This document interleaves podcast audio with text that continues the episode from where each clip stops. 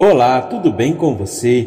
Hoje celebramos o 17º domingo do tempo comum e a liturgia nos apresenta o evangelho de Mateus capítulo 13, versículos de 44 a 52. Jesus utiliza três parábolas para ensinar a seus discípulos sobre o reino dos céus.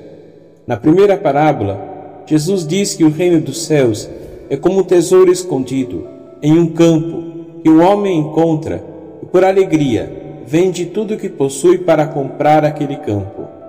Na segunda parábola, o reino é comparado a um negociante de pérolas finas, que encontra uma pérola de grande valor e também vai e vende tudo o que possui para adquiri-la.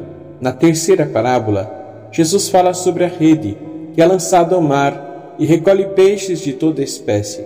Essas parábolas nos mostram que o reino dos céus é um tesouro de valor incomparável que deve ser buscado e valorizado acima de todas as coisas. Devemos, entre todas as coisas que passam, valorizar as que são eternas. As parábolas também nos mostram que o reino dos céus é para todos, sem distinção. A rede lançada ao mar recolhe peixes de toda espécie, assim como o reino acolhe todos os que buscam a Deus de coração sincero. Que possamos refletir sobre estas parábolas e buscar em nossas vidas os valores do reino dos céus.